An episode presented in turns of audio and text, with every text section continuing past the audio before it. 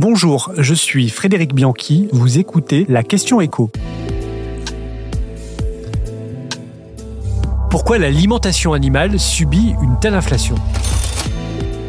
Michel-Édouard Leclerc persiste et signe. Dans un tweet devenu viral, il met à nouveau en scène l'opposition, le bras de fer qui l'oppose aux industriels de la consommation. Selon lui, les hausses que lui proposent les Nestlé, les Mars, les Unilever sont inacceptables. Et il cite par exemple plus 13% pour la volaille, plus 18% les conserves de légumes, plus 21% les conserves de fruits, et surtout plus 41% pour les produits animaliers. Ce sont les hausses qui pourraient entrer en vigueur en 2023.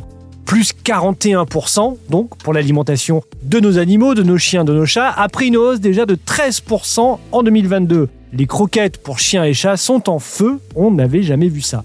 Alors pourquoi une telle hausse sur l'alimentation animale? D'abord, il faut savoir que c'est un marché très peu concurrentiel dominé par deux géants de l'alimentaire, le suisse Nestlé d'un côté et l'américain Mars.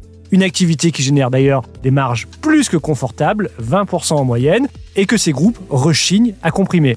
Car dans le même temps, les coûts de production ont vraiment fortement augmenté, plus 42% par exemple pour la volaille qui entre dans la fabrication de ces produits à cause de la grippe aviaire, les céréales aussi qui flambent et qui servent à fabriquer l'amidon des croquettes, mais il y a aussi les graisses animales qui flambent de 200% depuis deux ans et qui servent à enrober les croquettes de nos animaux. Une hausse qui est notamment due à la filière biocarburant qui utilise de plus en plus ces graisses animales. Et puis enfin, on peut rajouter l'énergie, le gaz, il en faut beaucoup pour cuire tous ces aliments. Bref, l'industrie du pet food, de l'alimentation animale, est un concentré de toutes les tensions inflationnistes. Des hausses de prix qui deviennent de plus en plus difficiles pour des Français qui subissent l'inflation. C'est 943 euros en moyenne par an, plus 15% en deux ans, ben c'est le prix que nous coûte un animal de compagnie en moyenne. Sur le seul poste d'alimentation, la hausse est de 200 euros par rapport à 2020.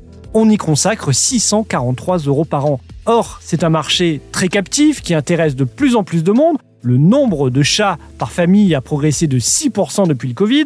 Et les Français eh bien rechignent à mettre Médor et Félix au régime. Ils continuent à y consacrer 4 milliards d'euros par an. Mais aujourd'hui, les ménages les plus pauvres ont de plus en plus de mal. Ils envisagent même de se séparer de leur animal de compagnie. 14% y songent, selon un sondage IFOP.